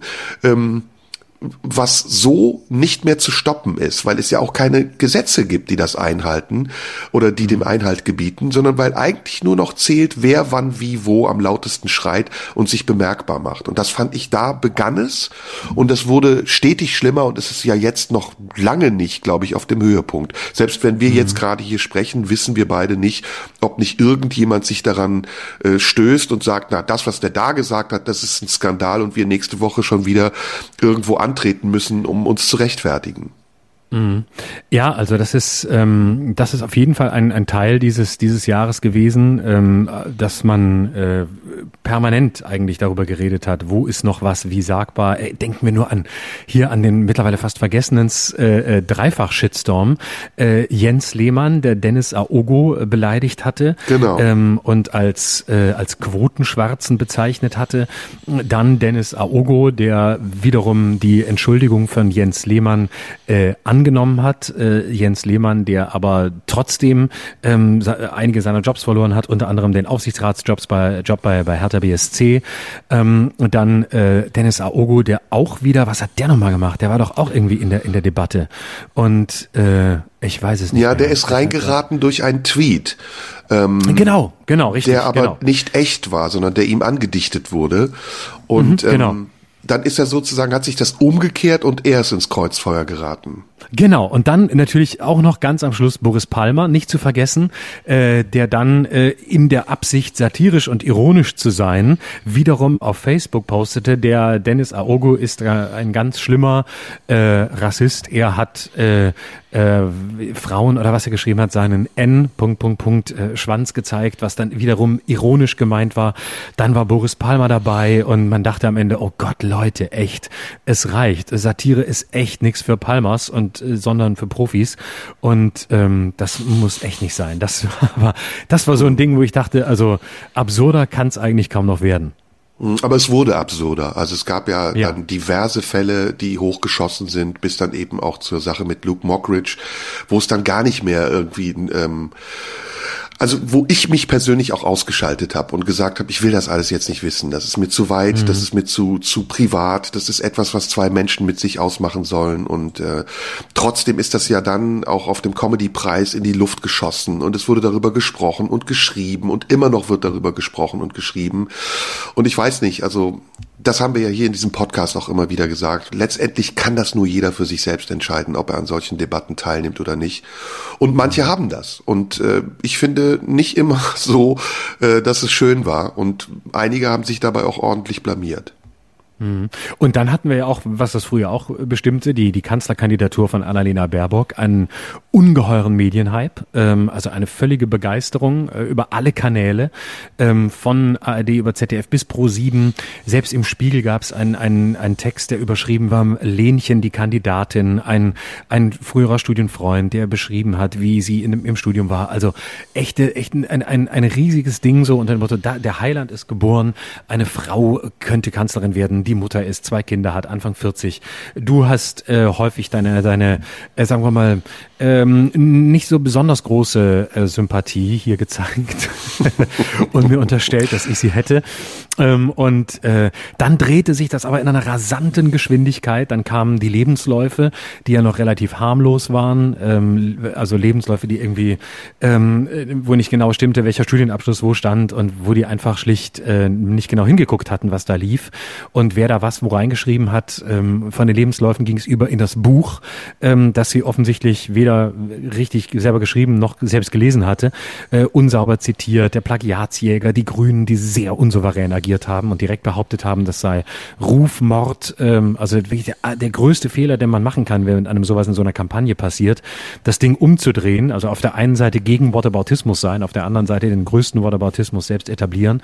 Also das war auch schon eine sehr, eine sehr interessante Debatte und auch, eine spannende Mediendebatte, weil man gesehen hat, ähm, wie schnell es eben geht, ne? wie also jemand hochgeschossen wird, völlig überdimensioniert als ähm, das muss die neue Kanzlerin werden. In der Zeit hieß es irgendwann, ähm, sie muss es werden, weil nichts gegen sie spricht. Wo ich dachte, ja, das ist jetzt äh, ist auch ein zweischneidiges Schwert, wenn du das als Kompliment kriegst. Ähm, warum hast du die, warum bist du mit dieser Frau zusammen? Ja, weil nichts gegen sie sprach. Vielen Dank. Und ähm, und dann in, in dann ging es in irrer Geschwindigkeit nach unten und Ja. hat die Grünen ja dann auch gewaltig Stimmen gekostet bei der Bundestagswahl, ähm, weil sie dann eben die war, ähm, die äh, immer versucht hat, ein bisschen zu faken, ähm, sich größer zu machen, als sie, als sie eigentlich war. Ja, es war auch das Jahr der Zeitungen und der Medien. Und es war das Jahr der, äh, des Kontrollverlustes auch der Zeitungen und der Medien für mich. Und äh, da kommen wir jetzt auf Julian Reichelt, da kommen wir auf das, was die Bild-Zeitung gemacht hat. Ähm, und da war sie ja an Annalena Baerbocks Aufstieg und Fall war sie ja maßgeblich beteiligt. Ähm, ich fand das ganz schlimm. Also parallel zu dieser ganzen Entwicklung im Internet, zu der, zu der Art, Debatten zu führen, affektive Debatten zu führen, kam eben hinzu, dass die Zeitungen, dass die Medien, vielleicht auch aufgrund der Lage, in der sie waren, vielleicht auch aufgrund dessen, dass sie einfach Abos verkaufen wollten, immer mehr in, in eine Art und Weise der Berichterstattung abgerutscht sind, die für jemanden, der sich informieren will, sehr anstrengend war. Also viele Clickbaits, viele Überschriften, die Panik verursacht haben. Dann dann wieder rückrudern, dann wieder äh, Ausblicke, die so nicht eingetreten sind. Der Sommer wird ganz toll, der Sommer wird doch nicht so toll. Die dritte, vierte, fünfte Welle, die Impfstoffe gehen aus, die Impfstoffe sind genug. Also es, es war ich hatte das Gefühl, eine irre Geschwindigkeit, die einen umgeben hat. Also alles so wie im Zeitraffer in doppelter Geschwindigkeit. Und man hatte immer mehr das Bedürfnis, sich aus diesem Overkill der Nachrichten rauszuziehen und Ruhepunkte zu finden oder sich wenigstens mal für eine kurze Zeit auszuklinken und zu regenerieren, um dann wieder einzusteigen und einen Überblick sich zu verschaffen, weil es ist ja tatsächlich auch okay. Also Zeitungen müssen berichten, Medien haben die Aufgabe, auch Menschen zu informieren und manchmal dürfen sie das auch als Meinung vergeben, was sie berichten.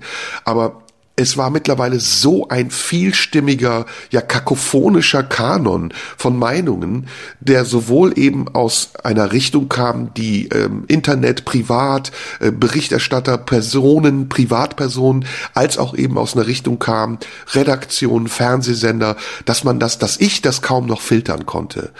Und deswegen war das ein schönes Ereignis und ich werde das nie vergessen, weil es für uns beide sehr wichtig war, dass wir uns im Urlaub getroffen haben. Das war nämlich Ende Mai, Anfang Juni. Ja. Und wir haben genau. einen wunder, wunderschönen Abend miteinander verbracht, ganz entspannt und ganz enthoben eigentlich von allem, mhm, was ja. uns umgeben hat. Und das mhm. war nochmal für mich ja kein, kein Wendepunkt, sondern nochmal so ein, so ein Kick einfach auch für unser Verhältnis. Denn wir haben das mhm. erste Mal ohne den Kontext einer Sendung, ohne uns treffen zu müssen, freiwillig ja fast zwei Tage miteinander verbracht. Ja, das stimmt.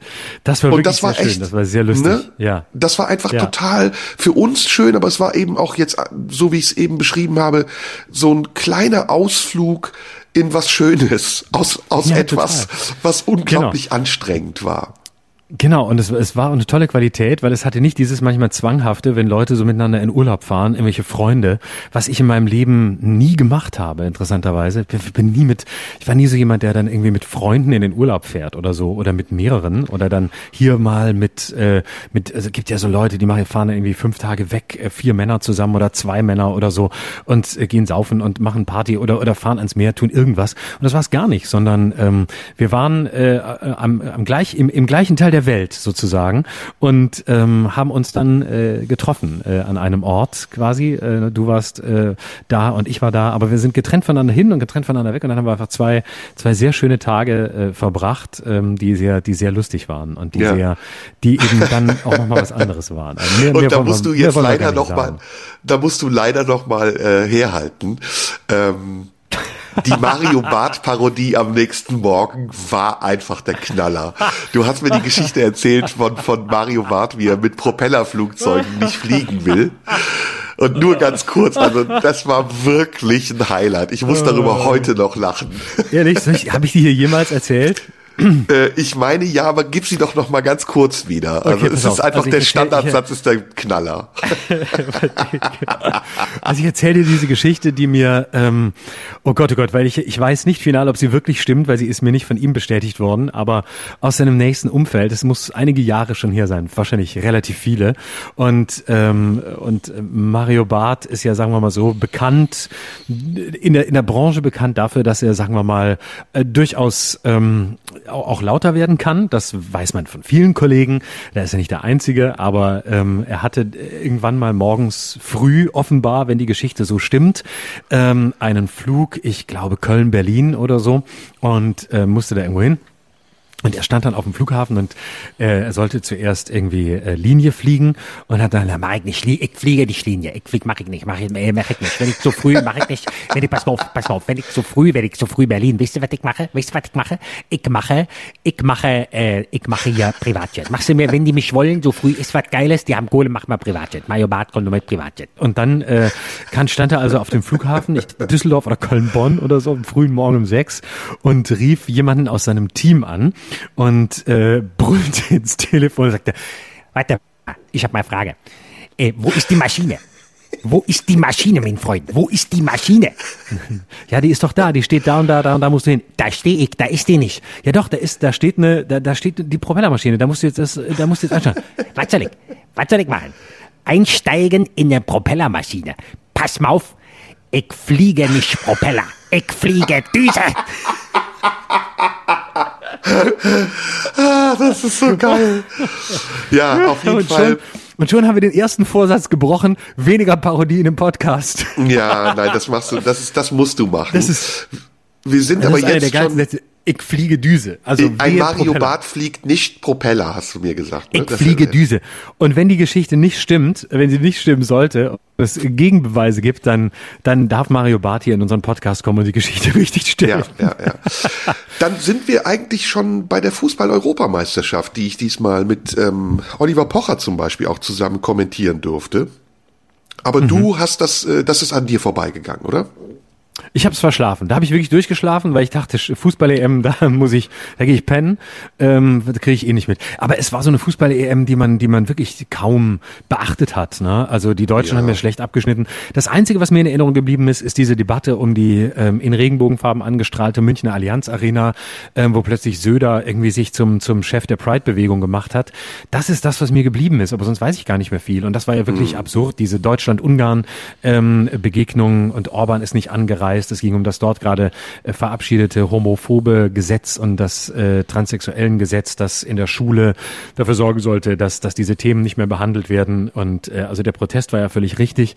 Aber gleichzeitig musste man halt auch sehen, dass die UEFA dann Nein gesagt hat. Und zwar nicht, weil sie, weil sie irgendwie äh, transphob oder homophob ist, sondern weil es einfach darum geht, dass eine Fußball-EM nicht politisiert werden soll, weder durch die eine Seite noch durch die andere.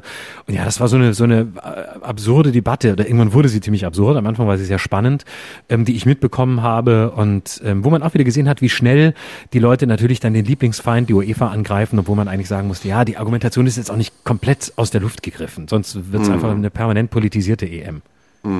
Ja, und dann kommen wir schon in Richtung Bundestagswahl, ne? Und uns uns äh, schwante, dass äh, dieser Sommer, der ja sich fast schon normal wieder anfühlte, irgendwann zu Ende gehen wird. Und ich habe mich persönlich sehr darüber gewundert, weshalb Corona so wenig Thema war. Es war Thema, ja, eins von vielen, aber irgendwie hatte man das Gefühl, das ungute Gefühl, da kommt noch was auf uns zu. Und wenn wir jetzt nicht erkennen, wie wir mit dieser latenten Gefahr umgehen und wie wir vor allen Dingen damit umgehen wollen, dass die Zahlen wieder hochgehen und wir wussten noch nichts über Impfdurchbrüche, wir wussten nicht, äh, dass die Impfung auch nicht so lange wirkt. Aber wenn wir jetzt nicht entscheidende Schritte machen und äh, Dinge einleiten, die uns im Winter schützen werden, dann passiert was. So war jedenfalls mein Gefühl. Und tatsächlich ging es ja dann auch relativ steil bergab. Die Bundestagswahl, äh, Bundestagswahl war Ende September und die Zahlen hielten sich noch eine Zeit lang. Das berühmte Plateau, man, ich weiß nicht, wie es dir ging. Ich habe dann natürlich auch immer schön brav die Pressekonferenzen geguckt mit Lothar Wieder und Jens Spahn und ähm, Na klar. dieses berühmte, ne, dieses berühmte Plateau, von dem man immer sprach, das ähm, wurde brüchiger und plötzlich fingen die Zahlen wieder an, sehr rapide zu steigen und man dachte sich, na ja, mal schauen, was jetzt kommt. Also irgendwie wurde das jedenfalls mein Gefühl immer pessimistischer und es ist eigentlich bis zum heutigen Tage seitdem nicht besser geworden. Ja, das stimmt. Also ähm, ich erinnere den Sommer auch als äh, einen sehr leichten Sommer, als einen bedenklich leichten Sommer. Ähm, das, das war auch mein Ein Eindruck. trügerisch leichter Sommer auch. Ne? Ja, ja, genau, ja, ja. Und gleichzeitig aber auch die, die Hochwasserkatastrophe im, im Rheinland ähm, und äh, die ja wirklich äh, furchtbar war für, für die Menschen da, wo plötzlich so ein ganz anderes Problem wieder, wieder einsickerte. Ähm, und dabei natürlich auch die, die, das Verhalten von Laschet, der Bundespräsident da, das, das Lachen im Hintergrund. Also da ist ja einiges, äh, einiges los gewesen für so einen Sommer. Und ähm, zugleich auch ähm, dieses Wissen, ja, da kommt, da, da kommt jetzt, das eine Problem ist irgendwie gerade auf Mute gestellt und da zeigt sich doch mal das andere unter dem Motto, vergesst mal nicht, was hier noch, was hier noch auf der Agenda steht, während ihr hier permanent Angst habt, euch zu infizieren. Und ähm, aber von dem abgesehen, das waren so die trüger, die trübest, die trübesten Momente eines trügerischen Sommers, so kann man es eigentlich Ja. sagen. Und wir hatten uns daran gewöhnt, du hast ja auch sehr viel gespielt oder einige Male gespielt, äh, die, die, die Diskussion um 2G, 3G, das war so ganz am Anfang noch. 2G, da erinnere ich mich an unseren Podcast, schien ja für uns erstmal utopisch zu sein. Da habe ich ja noch gesagt, 2G geht gar nicht und Supermärkte und bla bla bla. Naja, und das nahm dann auch Fahrt auf und die Auftritte, die wir hatten vor immer weniger Zuschauern. Wir waren, ich weiß nicht, wo du überall warst, aber ich habe zum Beispiel in Dienstlaken gespielt, in Hamm ähm, vor 100, vor 150 Zuschauern die fühlten mhm. sich nicht an wie Normalität, sondern das war schon eine Ausnahmesituation. Und es war, also ich jedenfalls wusste, okay, das sind die letzten Züge einer, einer Sache, die bald nicht mehr so gehen wird. Und tatsächlich, mhm. wir sind ja jetzt heute am 27. Äh, Dezember wieder kurz davor, dass alles dicht gemacht wird und so eine Art ja, Pseudo-Lockdown gemacht wird. Ähm, mhm. All das war im Sommer, wie du richtig sagst, trügerisch. Also man hat sich so ein bisschen an dem Strohhalm festgehalten. Naja, komm, irgendwie wird das schon klappen und es wird nicht so schlimm werden, wie alle sagen. Aber das war leider nicht der Fall. Und die Hochwasserkatastrophe stimmt, die war ja auch noch. Die, ähm, ich weiß nicht, ob sie dich abgelenkt hat davon, weil du warst ja nicht betroffen, aber ich war ja betroffen. Ja. Und mich hat sie paradoxerweise abgelenkt von Corona. Also ich habe in der Zeit, es hat so fünf, sechs Wochen gedauert, bis ich wieder einigermaßen Normalität hatte zu Hause, eigentlich Corona ausgeschaltet. Also das gab es in dem in dieser Zeit für mich nicht, weil eben ganz mhm. andere Dinge plötzlich wichtig waren. Und es hat ja, also ich habe ja noch Glück gehabt. Bei mir war es ja nur der Keller, der vollgelaufen war. Andere Menschen haben ja wirklich ihr Hab und Gut und ihre ganze Existenz verloren. Und ich bin dann tatsächlich Ende September mal an der A auch lang gefahren an einem Wochenende, hab mir Zeit genommen. Florian, du kannst dir nicht vorstellen, wie es da aussah. Mhm. Es sah aus, als wäre äh, es, als wäre der Krieg gerade erst zu Ende gegangen. Häuser verkehrt rumgedreht, das Dach unten, der Keller oben. Es sah aus wie, also die Katastrophe beschreibt es nur ansatzweise, wie es wirklich war. Hm. Ja, glaube ich. Also ich habe nur die Bilder gesehen und ich habe tatsächlich auch jemanden im, im entfernten äh, Bekanntenkreis, ähm, dessen, dessen Eltern dort äh, gelebt haben, im Ahrtal oder leben und umziehen mussten und auch äh, ältere Leute, die wirklich da alles verloren haben. Und ich habe das nur aus diesen ähm, Geschichten mitbekommen, aber das, das muss wirklich ein, ein, wenn man das nicht gesehen hat oder selbst erlebt hat, ein unvorstellbar grausames Ausmaß gewesen sein. Hm. Ja, dann sind wir ja schon fast im Oktober. Im Oktober hast du aber wieder Sendung gemacht, ne? Und ich habe mit Radio 1 zusammen eine Podcast-Serie gemacht. Ähm, ich weiß genau. nicht, ob du die mitbekommen hast. Local ja, Heroes. Ich mitbekommen.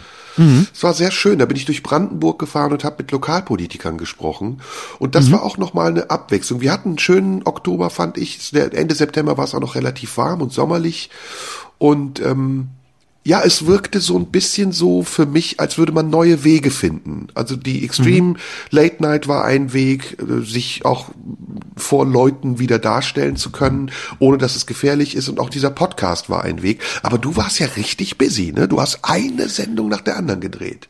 Ja, ja, ich habe mehrere Sendungen meiner Satireshow fürs erste gemacht und äh, da war richtig, da war richtig viel los. Gleichzeitig auf Tour, äh, auch im Herbst, so gut es ging. Bis jetzt übrigens auch. Ich spiele ja einen Jahresrückblick, Dezember, Januar jedes Jahr und ähm, den spiele ich auch jetzt. Und es ist, ich hatte gerade jetzt nochmal, jetzt springen wir ein bisschen im Dezember ähm, zum Teil wirklich ein paar richtig tolle Shows. Also die die meisten Häuser können ja bis zu 50 Prozent voll machen. Ich war im im großen Theaterhaus in Stuttgart äh, und im äh, in meiner Heimatstadt Lörrach im Burghof und in Karlsruhe und in einigen anderen Städten. Und ich bin, war wirklich richtig beeindruckt, weil ich meine, wenn du machst so ein Programm für zwei Monate, das ist ja nichts. Normalerweise machst du das für viel länger. Und dann bereitest du sowas vor und ich habe lange überlegt, machst du das und so und am Ende wird's nichts. Und äh, ich war total glücklich darüber, wirklich glücklich, dass da wirklich die, die, die 50, 60 Prozent, die besetzt werden durften, wirklich voll waren, dass die Leute auch kommen, trotz der aktuellen Situation, kurz vor Weihnachten, und sich ernsthaft dahinsetzen, zwei Stunden mit Maske auf, zuhören und wirklich begeistert waren. Und es war für mich so zum Ende des Jahres auch nochmal sehr schön, weil es die letzten Shows, die in diesen großen Häusern waren dann wirklich so, dass ich dachte, es ist ein bisschen, ein bisschen wie es mal war. Also äh, du hast völlig recht mit dem, was wir vorher erlebt haben, oft hier mal 100, da mal 150 150, da mal 200, die dann weit auseinander saßen. Äh, das ist zwar auch schön und das ist, das erinnert ein bisschen an das, was mal war, aber es hat natürlich niemals diese Qualität, weil die Leute weit auseinander sitzen, weil es eine große Befangenheit gibt, weil sie sich eben auch im Lachen nicht gegenseitig anstecken können, im positiven Sinn des Worts. Und da war das plötzlich wieder so, dass ich dachte, dachte, geil, das gibt's noch. Es gibt noch diese Begeisterung und es kommen, es, die Leute kommen noch. Und phasenweise dachte ich auch, die, wollten, die kommen einfach nicht mehr. Die, die haben jetzt Netflix, die haben den Fernseher zu Hause, ähm, die kochen jetzt alle selber.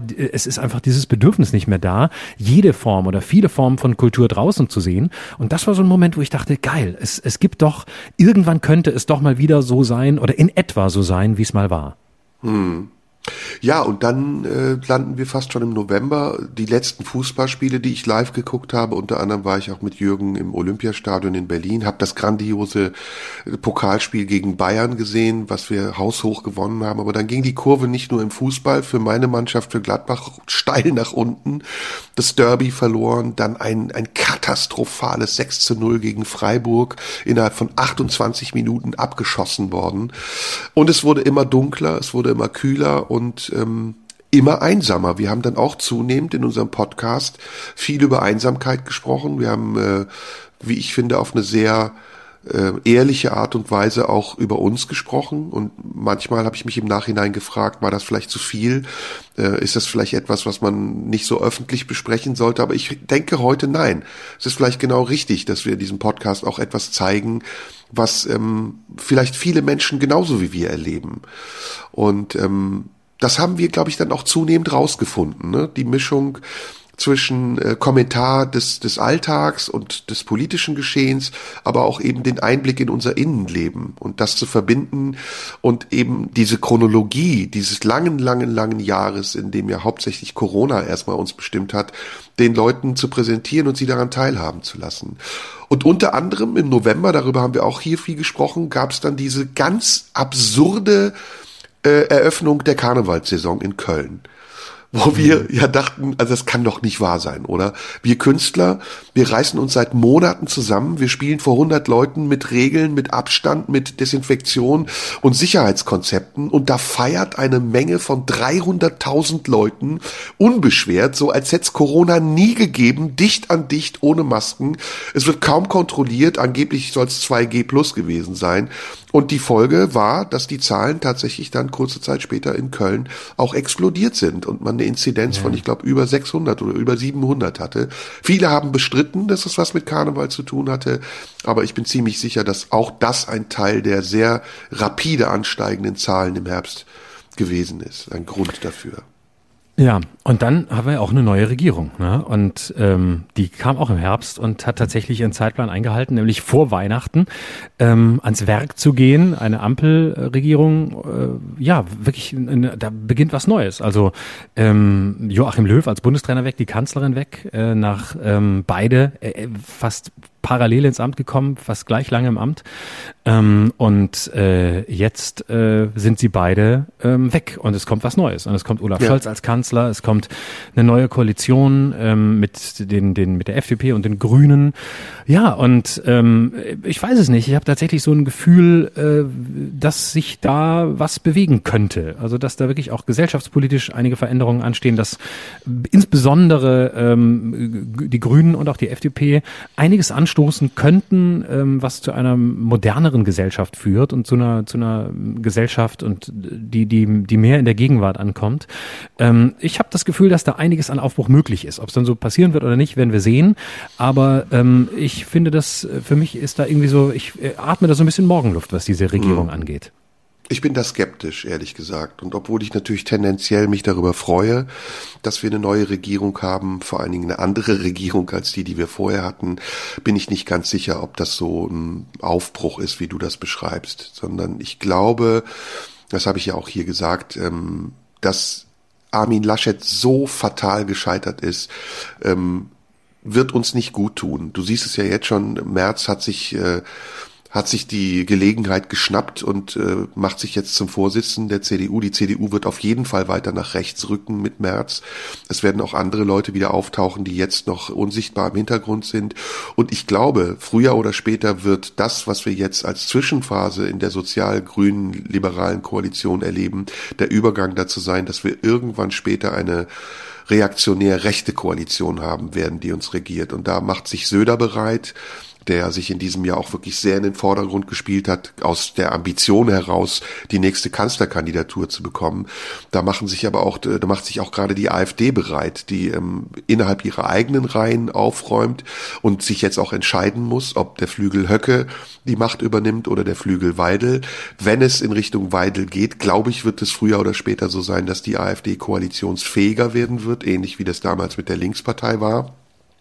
Wir werden auf jeden Fall das Dogma der, äh, der strikten Vermeidung äh, so nicht durchhalten können. Ich war überrascht darüber übrigens, dass es auch bei der Vizepräsidentenwahl im Bundestag wieder so gelaufen ist beim letzten Mal. Aber meine stille Hoffnung bleibt natürlich, dass uns das erspart bleibt. Wir werden das sehen. Also ich bin da wie gesagt skeptisch. Gil Ofarim übrigens war auch noch mal eine Sache, die Ja. äh, im Rahmen dieser Shit-Skandale aufgetaucht ist. Aber mittlerweile spricht ja keiner mehr drüber, oder? Nö, ist vergessen und ist auch äh, in Ordnung so. Hm, Aber war ungeheuer, oder? Also allein Ja. der Gedanke, dass er es gefaked haben könnte, ne, ich möchte da nichts vorwegnehmen. Es mag so sein, wie er es gesagt hat, und es wäre ungeheuer, wenn es so war. Aber der Gedanke und der Verdacht, dass es doch anders gewesen sein könnte, ist ein Schlag ins Gesicht all derer, die seit Jahren gegen Antisemitismus kämpfen und ähm, sich darum bemühen, dass in Deutschland jüdisches Leben wieder normal möglich ist. Ja. Ja, äh, Wir sind das fast war bei eigentlich das Weihnachten. Jahr schon. Genau, Ja. wie war dein Weihnachtsfest zum Abschluss mal gefragt? Hast du ein schönes Weihnachtsfest Sehr ruhig, gehabt? sehr ruhig, wie immer, völlig unspektakulär, genauso wie es sein soll. Ich bin ja kein großer Weihnachtstyp, aber ich leugne das auch nicht weg, ich vermeide es auch nicht. Es war einfach nur entspannt. Schön. Und jetzt Silvester und dann, wann geht die Arbeit wieder los? Am 1. Januar, am 1. Januar trete ich, 1. und 2. Januar trete ich mit meinem Jahresrückblick in Berlin auf. Und ähm, dann geht's wieder los. Mal sehen, wie lange noch. Wo trittst du auf in den Wühlmäusen? In den Wühlmäusen, genau. Eine Woche später Ja, aber Hamburg ist es denn so. überhaupt noch möglich? Die haben doch heute Ja, natürlich. gestern in Niedersachsen dicht gemacht. Nee, bis in, in Berlin ist bis, bisher noch alles möglich. Es kann sich täglich Also- ändern, aber bisher ist alles möglich. Und die Shows sind, kommen wieder richtig viele Leute. Ich bin, freue mich drauf. Wirklich? Also ich habe doch heute Ja. gelesen, oder habe ich das falsch? Doch, die ersten Bundesländer machen heute schon dicht. Äh, Kontaktverbote, Kinos und Sperrstunden. Mehrere Bundesländer machen schon heute dicht, setzen die Beschlüsse des Corona-Gipfels kurz vor Weihnachten um. Das heißt, Kontaktbeschränkungen auch für Geimpfte, keinerlei Großveranstaltungen, Clubs und Diskotheken sind dicht und zu Silvester herrscht Möllerverbot. Dazu gehören Baden-Württemberg, Niedersachsen, Brandenburg, Mecklenburg-Vorpommern und manche überlegen noch, aber Berlin offensichtlich nicht. Nee, genau, noch geht's. Kann sich natürlich immer ändern, aber ja, solange es geht, mache ich's und irgendwann geht's nicht mehr. Und dann ähm, müssen wir noch mehr Podcasts machen. Dann drücke ich dir auf jeden Fall die Daumen, dass du das schaffst. Und ich freue mich auf das Jahr, das vor uns liegt. Wir machen hier schön Ich weiter. auch. Lassen uns nicht genau, abschrecken jede Woche. von irgendwelchen. Nächste Woche, nächste Woche sind wir schon wieder da. Das ist doch schön. Und jetzt haben wir einen Jahresrückblick und nächste Woche können wir einen Jahresausblick machen, oder? Oh ja, das ist immer sehr beliebt. In die Zukunft Ja. gucken und dann ein Jahr später sagen, lass uns bitte diese Folge streichen. Sie ist nicht gut gealtert. Das ist nichts von dem eingetroffen, was wir vorher gesagt haben. Ja. Auch dir möchte ich nochmal danken. Ich habe dir das ja auch so privat schon gesagt, aber ich sage es jetzt hier nochmal. Vielen Dank, Florian, für dieses tolle Jahr und äh, diese wirklich gute Zusammenarbeit, die wir haben. Vielen Dank für die Freundschaft, dass wir uns auch so gefunden haben und hoffentlich bleiben wir uns lange erhalten. Das hoffe ich auch. Ich danke dir für unendlich viele tolle Gespräche, tolle Stunden hier. Ich danke den Hörerinnen und Hörern, dass sie dabei sind, dass ihr uns zuhört. Erzählt es weiter, abonniert unseren Podcast, schreibt, reagiert an die Marlene Dietrich Allee in Potsdam oder schreibt mir über Instagram at schröderlive. Ähm, wir freuen uns immer über Feedback, über zu lange Sätze und was euch sonst alles so auffällt. Und ähm, ja, wir werden uns im nächsten Jahr wieder hören. Schon nächste Woche geht's weiter. Und am besten ist es immer, wenn man uns persönlich schreibt. Jedenfalls ist es viel besser, als wenn man irgendwo petzt, wie es einem doch nicht gefallen hat und was man hätte besser machen können. Denn wir sind immer offen ne, für konstruktive Kritik, oder? Jederzeit. Wirklich Wunderbar. jederzeit. Auch zwischen den Jahren. Bis nächste Woche. Sehr gut. Guten Rutsch, macht's gut, bis nächste Woche. Tschüss, Florian. Tschüss. Das war Schröder und Sumunju. Der Radio 1 Podcast. Nachschub gibt's in einer Woche.